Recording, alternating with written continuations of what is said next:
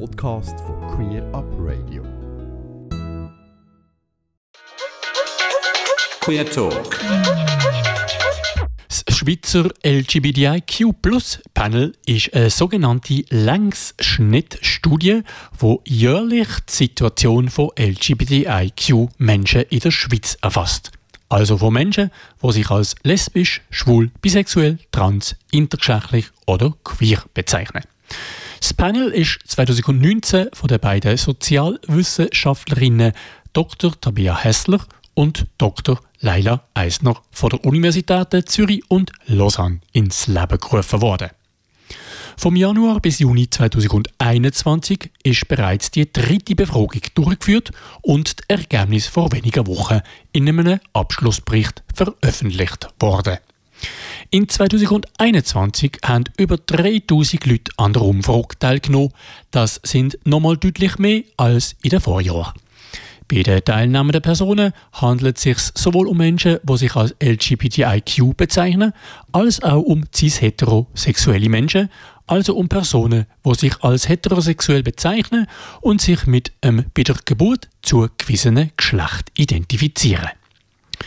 Und am Telefon begrüße ich jetzt, zugeschaltet aus Montreal, Tabea Hessler. Hallo, Tabea. Hallo Alex, freut mich, ähm, mit dir zu sprechen. Danke für die Einladung. Ja, danke, dass du dir auch dieses Jahr die Zeit nimmst, den HörerInnen von Queer Up Radio aus der Ferne einen Einblick in die Ergebnisse eurer Umfrage zu geben. Wie erwähnt, seid ihr zurzeit im Rahmen eines Forschungsaufenthalts in Montreal. Ja, hier in der Schweiz gelten zurzeit ja wieder strengere Einschränkungen gegen die Pandemie. Wie sieht es denn in Kanada aktuell aus? Die Zahlen sind zwar weniger oder weniger hoch als in der Schweiz, aber wir haben hier gerade einen äh, Lockdown, müssen von zu Hause arbeiten, dürfen niemanden zu Hause treffen und haben auch eine Ausgangssperre zwischen um 10 und 5. Im Jahr 2021 hat es, wie ihr zutreffend im Vorwort des Abschlussberichts 2021 schreibt, wesentliche Änderungen für LGBTIQ-Personen in der Schweiz gegeben und insbesondere das Thema sexuelle Minderheiten war aufgrund der Volksabstimmung zur Ehe für alle in den Medien sehr präsent. Sind denn die Veränderungen in der Schweizer Gesellschaft bezüglich LGBTIQ in den diesjährigen Ergebnissen eurer Umfrage im Vergleich zu den Vorjahren bereits sichtbar? Ja, das ist eine sehr gute Frage. Ähm, wie du schon gesagt hast, ist natürlich mit der Ehe für alle das äh, Thema LGBT sehr in den Fokus der Öffentlichkeit gekommen. Und ich glaube, es war auch sehr überraschend, dass wirklich alle Kantone sich ganz klar für die Ehe für alle ausgesprochen haben. Mit unseren Daten ist das etwas schwierig, da natürlich mit Covid der Vergleich zum Vorjahr ähm, etwas verzerrt ist, da letztes Jahr viele Daten im Januar, Februar gesammelt wurden, also noch vor dem Lockdown, und wir jetzt natürlich den großen Lockdown dazwischen hatten. Ähm, was wir sehen, ist, dass wir in der Diskriminierung weniger Unterschiede finden, als wir gedacht hätten aufgrund von Covid. Die Leute hatten ja deutlich weniger Kontakt. Trotzdem finden wir da sehr ähnliche Zahlen. Ein Unterschied, den wir aber vor allem finden, ist, dass das Wohlbefinden von Angehörigen geschlechtlicher Minderheiten, also zum Beispiel Transpersonen oder nicht-binäre Personen oder auch von intergeschlechtlichen Personen, abgenommen hat. Und hier der Unterschied zu sexuellen Minderheiten, also zum Beispiel homosexuellen Personen, bisexuellen und pansexuellen Personen deutlich größer geworden ist. Also hier finden wir ganz klar, dass Angehörige geschlechtlicher Minderheiten weniger Wohlbefinden berichten als sexuelle Minderheiten oder auch cis-heterosexuelle Personen. Ja, dann lass uns doch etwas genauer auf die Ergebnisse der letztjährigen Umfrage eingehen. Im ersten Teil der Umfrage ging es um das Coming Out, also darum, wie offen die Umfrageteilnehmer innen über ihre sexuelle Orientierung und ihre Geschlechtsidentität sprechen. Welche sind die wichtigsten Aussagen bezüglich Outing von LGBTIQ-Personen? Ja, was wir finden, und das ist auch etwas, was wir auch in den vergangenen Jahren schon gefunden haben, ist, dass das Outing immer noch sehr selektiv ist. Es ist natürlich richtig und wichtig, dass die sexuelle Orientierung und oder Geschlechtsidentität nicht immer relevant ist. Aber das, der Überblick, wo man sich outet, gibt uns doch ein ganz gutes Bild davon, ob sich LGBT-Personen offen von sich erzählen können. Was wir finden, ist, dass Personen am meisten ihre Identität im, bei ihren Freunden und Freundinnen oder in der Familie offenlegen. Das sind natürlich auch Kontexte, wo man sich schlecht verstellen kann. Und dann deutlich selektiver sind in der Uni, in der Schule, Arbeit und Sport, wo Leute sehr, sehr zurückhaltend sind, ist im kirchlichen Kontext. Die Offenheit von Angehörigen sexueller Minderheiten unterscheidet sich gegenüber denjenigen geschlechtlicher Minderheiten. Wie groß ist diese Abweichung und kannst du Aussagen zu möglichen Gründen machen? Ja, wir finden, dass Angehörige geschlechtlicher Minderheiten deutlich zurückhaltender sind, sich zu outen. Ähm, Gründe sind zum einen, dass sie dennoch weniger Akzeptanz in der Schweiz ähm, erfahren. Das sehen wir auch zum Beispiel, dass ähm, das Thema Homosexualität schon über mehrere Jahre besprochen wurde. Ähm, auch natürlich ähm, mit den ganzen Pride. Veranstaltungen. Und das Thema Angehörige geschlechtlicher Minderheiten ist jetzt in den letzten Jahren immer mehr in die Öffentlichkeit getragen worden. Ähm, also auch hier die verstärkte Diskriminierung, die Angehörige geschlechtlicher Minderheiten immer wieder in unseren Reports berichten, ähm, führen natürlich auch dazu, dass Leute sich mehr überlegen, ob sie sich outen oder nicht. Wenn ich Angst habe, dass Leute sich negativ ähm, auf mein Outing reagieren, werde ich mich wahrscheinlich nicht outing, outen. Dann, was natürlich auch ganz wichtig ist, ist, dass äh, die sexuelle Orientierung natürlich ein Thema ist, was immer wieder relevant wird. Ähm, bei Angehörigen geschlechtlicher Minderheiten haben wir natürlich verschiedene Phasen. Wenn ich jetzt zum Beispiel trans bin, äh, nehmen wir an, ich bin ein Transmann. Ich, mir wurde als das weibliche Geschlecht zugewiesen bei der Geburt. Ich identifiziere mich also als Mann. Dann habe ich natürlich die Phase, bevor ich äh, mich sozial ähm, an das Geschlecht anpasse. Das heißt, äh, es gibt die Phase, wo ich vielleicht noch als weiblich gelesen werde und dann später nach der Transition lesen mich viele Männer als äh, oder Personen als männlich. Und dann ist natürlich die Frage, möchte ich überhaupt noch darüber sprechen, dass ich trans bin oder möchte ich einfach nur, dass Leute mich als männlich wahrnehmen? Also auch hier ähm, Unterschiede, dass Personen nach der Transition vielleicht weniger auch das Bedürfnis haben, sich noch zu outen. Der zweite Teil der Befragung befasste sich einerseits mit der Unterstützung, die die befragten Personen in unterschiedlichen Kontexten erhalten und andererseits mit erlebten Diskriminierungen. In welcher sozialen Gruppe erfahren LGBTIQ-Personen am meisten Unterstützung und in welchem Umfeld am wenigsten? Also am meisten Unterstützung bekommen sowohl Angehörige geschlechtlicher Minderheiten als auch sexueller Minderheiten von ihren Freunden und Freundinnen. Wir wissen aber auch, dass man sich natürlich Freunde und Freundinnen selektiv suchen kann. Das heißt, wenn ich mich wenig unterstützt fühle, wechsle ich vielleicht auch Freundschaften. Ähm, weiterhin berichten unsere Teilnehmenden, dass sie viel Unterstützung innerhalb der LGBT-Community erfahren. Ähm, dann sehen wir, dass schwule, lesbische, bi- und pansexuelle Personen auch viel Unterstützung innerhalb ihrer Familie erfahren. Hier sehen wir eine deutliche Diskrepanz bei trans- und nicht-binären Personen, die sich von ihrer Familie mittelmäßig unterstützt fühlen. Wenig Unterstützung finden wir in der Kirche und ähm, leider auch immer noch in der Schule. Da scheint es somit eine Korrelation, also einen Zusammenhang zwischen der Unterstützung und dem Outing zu geben, korrekt? Ja, das stimmt. Wir finden Zusammenhänge auch da, dass man natürlich sich eher dort outet, äh, wo man sich unterstützt fühlt. Wir haben ein anderes großes Projekt mit internationalen Daten, wo wir auch finden, dass sich Personen oft erst im Freundeskontext outen, gefolgt von der Familie und dann sich so langsam vortasten, dass man auch da guckt, wie reagieren verschiedene Kontexte, wie reagiert die Schule, die Uni, die Arbeit. Und wenn natürlich die ersten Personen, denen ich mich offenbare oder bei denen ich mich oute, positiv reagieren, kann das mich auch ähm, ermutigen, mich bei anderen Personen zu outen. Wechseln wir von der positiven Unterstützung zur negativen Diskriminierung. Welche Arten von Diskriminierung erleben gemäß der Befragung die Angehörigen sexueller und geschlechtlicher Minderheiten besonders oft? Ja, ähm, was ich kurz vielleicht nochmal erklären möchte, ist, dass wir natürlich ganz unterschiedliche äh, Arten von Diskriminierung erleben können. Das können zum einen subtile Diskriminierung sein, dass man nicht berücksichtigt wird, dass man komisch angeschaut wird, ähm, dass man ausgeschlossen wird. Das können mehr offene Arten von Diskriminierung sein, dass man zum Beispiel diskriminiert wird oder auch ähm, im schlimmsten Fall körperlich angegriffen wird. Und wir haben natürlich auch strukturelle Diskriminierung, dass Personen zum Beispiel in Formularen nicht erfasst werden ähm, oder dass eben gewisse Räumlichkeiten für manche Personen nicht zugänglich sind. Ähm, was wir immer wieder sehen, ist zum Beispiel, dass Witze oder nicht ernst genommen werden, sehr, sehr stark ähm, von vielen Teilnehmenden wahrgenommen werden. Ähm, hier finden wir auch Unterschiede, dass ähm, das nicht ernst genommen werden, finden wir bei fast allen Gruppen. Die einzige Ausnahme sind schwule Männer. Das heißt, ähm, lesbische, bisexuelle Frauen äh, sagen viel öfters, dass sie den Eindruck haben, ihre sexuelle Orientierung wird nicht ernst genommen. Oder eben auch, dass trans- und nicht-binäre Personen sagen, dass ihre Geschlechtsidentität von anderen als Phase abgestempelt wird oder auch hier eben nicht ernst genommen wird.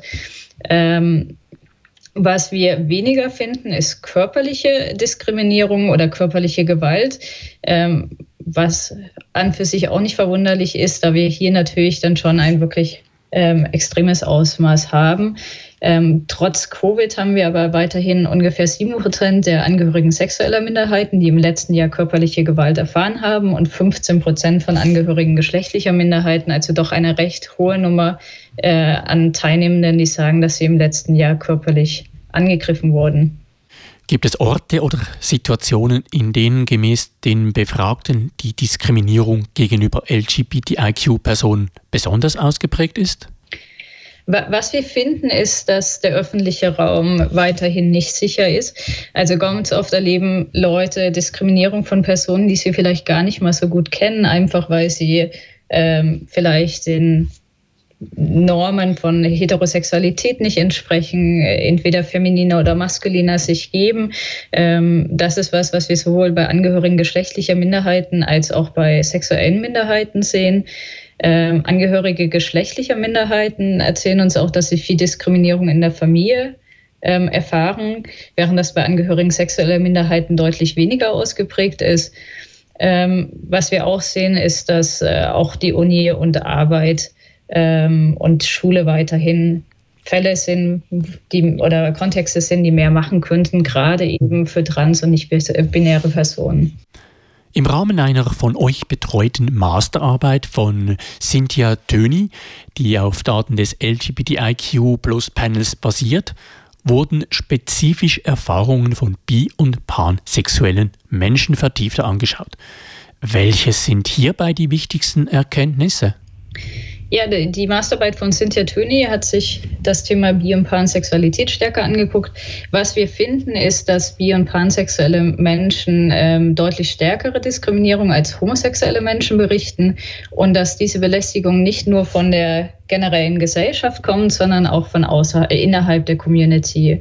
Das heißt, auch LGBT-Personen äußern sich zum Teil abwertend über bi- und pansexuelle Personen oder bi- und pansexuelle Personen berichten immer wieder, dass sie nicht ernst genommen werden, dass, äh, dass sie mit Aussagen konfrontiert werden, dass das nur eine Phase ist oder nur ein erster Schritt, um dann schwul oder lesbisch zu werden. Oder eben auch, dass ähm, homosexuelle Personen sie nicht daten möchten. Ähm, was wir auch finden, ist dann, dass vor allem Frauen immer wieder davon berichten, mehr sexuelle Belästigung zu erfahren, ähm, was natürlich auch damit zusammenhängen könnten, dass ähm, Pornofantasien ganz oft das Thema Dreier und dann eben die bisexuelle Frau, die dann offen für Männer ist, thematisieren. Danke, Tabea, für diese ersten Antworten. Nach einer kurzen musikalischen Pause gehen wir dann auf weitere Ergebnisse der Umfrage ein und schauen, wie es mit dem Panel in der Zukunft weitergeht. Queer Up Radio. Du hörst Queer Up Radio mit Queerbeat auf Radio Rabe, Radio Lora und Radio Grenzenlos. Und am Telefon ist noch immer Tabea Hessler, Mitautorin vom Abschlussbericht zur Befragung 2021 vom Schweizer LGBTIQ Plus Panel. Tabea, ein weiterer Schwerpunkt eurer Umfrage 2021 bezog sich auf die Situation infolge der Covid-19-Pandemie. Welche spezifischen Herausforderungen haben LGBTIQ-Plus-Personen gemäß den Rückmeldungen denn bisher erlebt? Wir haben natürlich Herausforderungen, die alle Personen erleben, wie zum Beispiel die Isolation, äh, wenige Kontakte oder auch der, den Spagat zwischen Kinderbetreuung und Arbeit, den natürlich LGBT-Personen genauso erleben wie cis-heterosexuelle Personen. Ähm, spezifische Herausforderungen sind zum Beispiel fehlende Austauschmöglichkeiten mit der LGBT-Community, der Ausfall von der Civic Pride oder auch anderen Pride-Veranstaltungen ähm, dass Safe Space fehlt, also auch da, dass man irgendwie Unterstützung von der LGBT-Community haben kann Und was auch immer wieder äh, berichtet worden, sind auch die fehlende Möglichkeit für sexuelle Kontakte, vor allem während des Lockdowns. Was wir auch sehen, ist, dass für jüngere LGBT-Personen oder generell geoutete Person, äh, nicht geoutete LGBT-Personen es teilweise schwierig war, vor allem wenn sie noch mit der Familie leben und sich dort zum Teil eben verstellen müssen. Oder eben auch, wenn sie sich geoutet haben und die Familie sehr, sehr abwertend ist, gerade dann auch mit Kombination, dass man eben keine Unterstützung durch die LGBT-Community haben konnte und für Angehörige geschlechtliche Minderheiten sehen wir, dass Operationen verzögert oder abgesagt wurden, was unter anderem eben auch erklären könnte, warum das Wohlbefinden von Angehörigen geschlechtlicher Minderheiten deutlich zurückgegangen ist. Positiv allerdings muss man vielleicht auch noch anmerken, ist, dass einige Teilnehmenden auch berichtet haben, dass sie durch den Lockdown ihre Identität explorieren und vielleicht auch finden konnten und einfach mit verschiedenen Styles mal ähm, spielen konnten, was vielleicht sonst in der Schule und Arbeit weniger möglich ist. Eine weitere Frage, deren Antworten vermutlich ebenfalls durch Covid-19 beeinflusst wurden, erkundigte sich nach dem subjektiven Wohlbefinden der Teilnehmenden. Die Antworten der LGBTIQ-Personen wurden dabei mit denen von cis-heterosexuellen Personen verglichen. Wie ist das Ergebnis hierzu? Was wir sehen, ähm, ist, dass ähm, cis-heterosexuelle Personen und sexuelle Minderheiten oder Angehörige sexueller Minderheiten sich ähm, wenig unterscheiden, mindestens für unsere Teilnehmenden. Wir finden allerdings äh, eine starke Diskrepanz für Angehörige geschlechtlicher Minderheiten. Das heißt, ähm, trans- und nicht-binäre Menschen berichten über deutlich weniger positives Wohlbefinden und über mehr negative Stimmungen und Gefühle. Und wir sehen auch, dass diese Diskrepanz zugenommen hat. Das heißt, während ähm, und unsere Teilnehmenden oder mindestens die Angehörigen sexueller Minderheiten und cis-heterosexuelle Personen ähm, Covid eigentlich ganz gut gemeistert haben oder das ganz gut ausbalancieren konnten, sehen wir, dass ähm, das Wohlbefinden bei Angehörigen geschlechtlicher Minderheiten abgenommen hat. Die Situation der LGBTIQ-Personen in der Schweiz wird sich in Zukunft aufgrund der wichtigen Entscheide der letzten Monate weiter verbessern. Eine Neuerung ist bereits Anfangsjahr in Kraft getreten, die erleichterte Änderung des Geschlechtseintrags. Ihr habt die Teilnehmenden der Umfrage hierzu ebenfalls befragt. Welche Rückmeldungen habt ihr erhalten? Genau, wir haben generell sehr positive Rückmeldungen erhalten. Und was vielleicht auch ganz wichtig zu sagen ist, dass die positive Reaktion wirklich aus allen Subgruppen der LGBT-Community und auch von cis-heterosexuellen Personen kam. Das heißt, egal was die sexuelle Orientierung oder Geschlechtsidentität der Person war, war das Fokus, dass viele die Änderungen begrüßt haben, gesagt haben, dass das ein Schritt war, der lang überfällig ist ähm, und wirklich auch marginalisierte Personen ähm, stärkere Selbstberechtigung gibt. Was teilweise kritisiert wurde, ist, dass das Gesetz vielleicht etwas zu wenig differenziert ist, ähm, gerade eben auch mit der Anmerkung, dass Jugendliche ihren Geschlechtseintrag nicht einfach selber ändern können. Und hier war natürlich ähm, oft dann auch die Anmerkung, was ist mit den Jugendlichen, die ähm, in Haushalten aufwachsen, wo die Eltern vielleicht wenig unterstützend oder vielleicht sogar diskriminierend sind. Ähm, wenn wir bedenken, dass wir in den Diskriminierungsfragen immer wieder sehen, dass Angehörige geschlechtlicher Minderheiten viel Diskriminierung in der Familie erleben, könnte das natürlich ein Problem sein. Das wichtigste Thema im letzten Jahr in der LGBTIQ-Community dürfte die Abstimmung zur Ehe für alle gewesen sein. Hierzu habt ihr eine separate empirische Studie durchgeführt. Gibt es dazu bereits erste Ergebnisse, die du uns mitteilen könntest? Genau, du hast recht. Wir haben eine separate Studie durchgeführt mit dem Ziel, wirklich zu erfassen, wie sich die Ehe für alle ähm, oder besser das Referendum und auch die vorhergegangenen Diskussionen auf LGBT-Personen im Vergleich zu cis-heterosexuellen Personen auswirken. Dafür haben wir Fragebogendaten von über 1000 Personen vor, direkt während der Abstimmung und nach der Abstimmung erhalten, äh, erhoben. Und zusätzlich haben wir noch von 400 Personen, die Hälfte war LGBT, die Hälfte ist heterosexuell, uns ihre Haare schicken lassen. Warum haben wir uns die Haare schicken lassen? Damit können wir Stresswerte bestimmen, das Cortisol. Und somit können wir gucken, ob wir Unterschiede wirklich nur in den selbstberichteten Daten oder auch mehr objektiv in den körperlichen Daten finden. Ähm, die Daten liegen leider noch nicht vor. Wir werden im Februar die Stressdaten bekommen und sind dabei gerade ähm, die Fragebogendaten aufzubereiten. Wir sind also gespannt, was wir ähm, herausfinden und werden auch allen Teilnehmenden und der breiteren LGBT-Community die Ergebnisse zur Verfügung stellen. Die Fragen, die uns vor allem interessieren, waren, wie sieht das aus vor dem Referendum? Was finden wir für Unterschiede bei LGBT-Personen und cis-heterosexuellen Personen im Bereich Gesundheit? Ähm, dann möchten wir natürlich auch wissen, wie erhöht sich das Stresslevel direkt vor dem Referendum. Auch wieder hier der Vergleich von LGBT-Personen und cis-heterosexuellen Personen. Weil wir natürlich davon ausgehen, dass LGBT-Personen deutlich stärker ähm, gestresst sind und vielleicht auch Diskriminierung erlebt haben ähm, oder eben auch die ähm, Plakate, die Zombie-Plakate oder andere Plakate, die aufgehängt wurden, sehr, sehr aufführend waren. Und letztlich möchten wir natürlich auch wissen, wie sich das deutliche Ja zur Ehe für alle, ähm, wie gesagt, 64 Prozent der Schweizer Bevölkerung hat sich für die Ehe für alle ausgesprochen. Und ähm, für, zumindest für mich war es sehr, sehr überraschend, dass sich alle Kantone für die Ehe für alle ausgesprochen haben. Wie wirkt sich das jetzt auch weiterhin auf die selbstberichtete Gesundheit von Personen aus? Ähm, wir wissen von Studien aus Australien und Amerika, dass eben ähm, Änderungen in der Gesetzesebene sehr starke Änderungen auch auf die Akzeptanz und das Wohlbefinden haben und hoffen und natürlich auch hier, dass wir positive Effekte finden. Dann sind wir natürlich bereits sehr gespannt auf die Ergebnisse und werden euch gerne in einer späteren Sendung bei Queer Radio einladen, darüber zu berichten. Aber auch das LGBTIQ Plus Panel werdet ihr auch in diesem Jahr fortführen. Gibt es aufgrund der bisherigen Ergebnisse weitere Schwerpunkte, die ihr in Zukunft vertieft angehen wollt? Genau, wir sind gerade dabei, die Umfrage ähm, für dieses Jahr vorzubereiten. Wir möchten sie nächste Woche ins Feld schicken. Ähm, dieses Jahr wollen wir einen stärkeren Schwerpunkt auf das Thema Gesundheit legen, damit wir eben auch da ähm, gucken können, wie sich die Ehe für alle auf alle Personen auswirkt, aber auch ähm, gibt es Unterschiede innerhalb der Community? Ähm, wo sehen wir, wo geht es Leuten sehr, sehr gut? Wem geht es gut und wem geht es vielleicht weniger gut?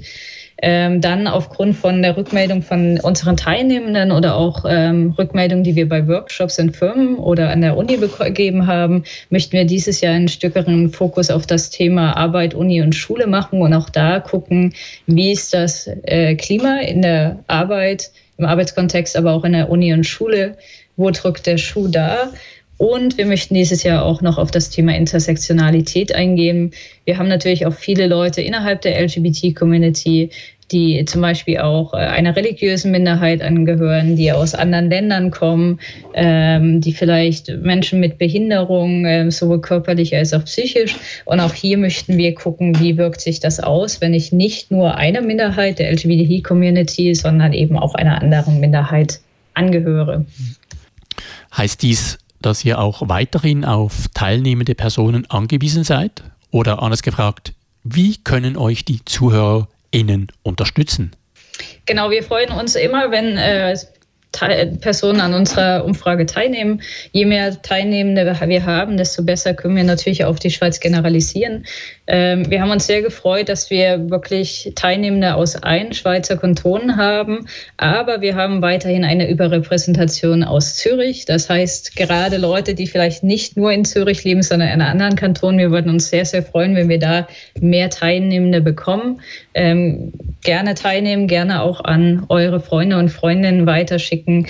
Jede Stimme zählt und ähm, wie gesagt, die Umfrage bildet nicht nur für uns einen guten Überblick, aber wir wissen auch, dass viele LGBT-Organisationen äh, diese Daten nutzen und ähm, auch Politiker und Politikerinnen oder Firmen. Abschließend die wichtige Frage, wo gibt es weitere Informationen zu euch und wo können die Ergebnisse der Umfrage 2021 nachgelesen werden? Ja, zum einen haben wir eine Homepage, das, ähm, die findet ihr unter www.schweizer-lgbtiq-panel.ch. Und wir haben auch Social Media Accounts, das heißt, ihr findet uns auch auf Instagram, Facebook und Twitter unter Swiss LGBT Panel.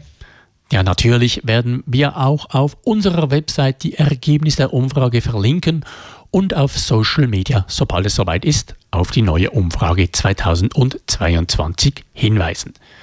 Tabea, Vielen Dank für das Gespräch. Ich wünsche euch weiterhin viel Erfolg und bereits jetzt einen möglichst großen Rücklauf bei der bevorstehenden vierten Umfrage des LGBTIQ Plus Panels.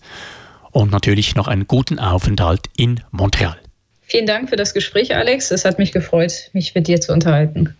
Ich habe mich telefonisch mit der Tabea Hessler unterhalten, wo zusammen mit der Leila Eisner seit 2019 jährlich das Schweizer LGBTIQ Plus Panel durchführt. Ganze Sendungen und mehr findest du auf queerupradio.ch.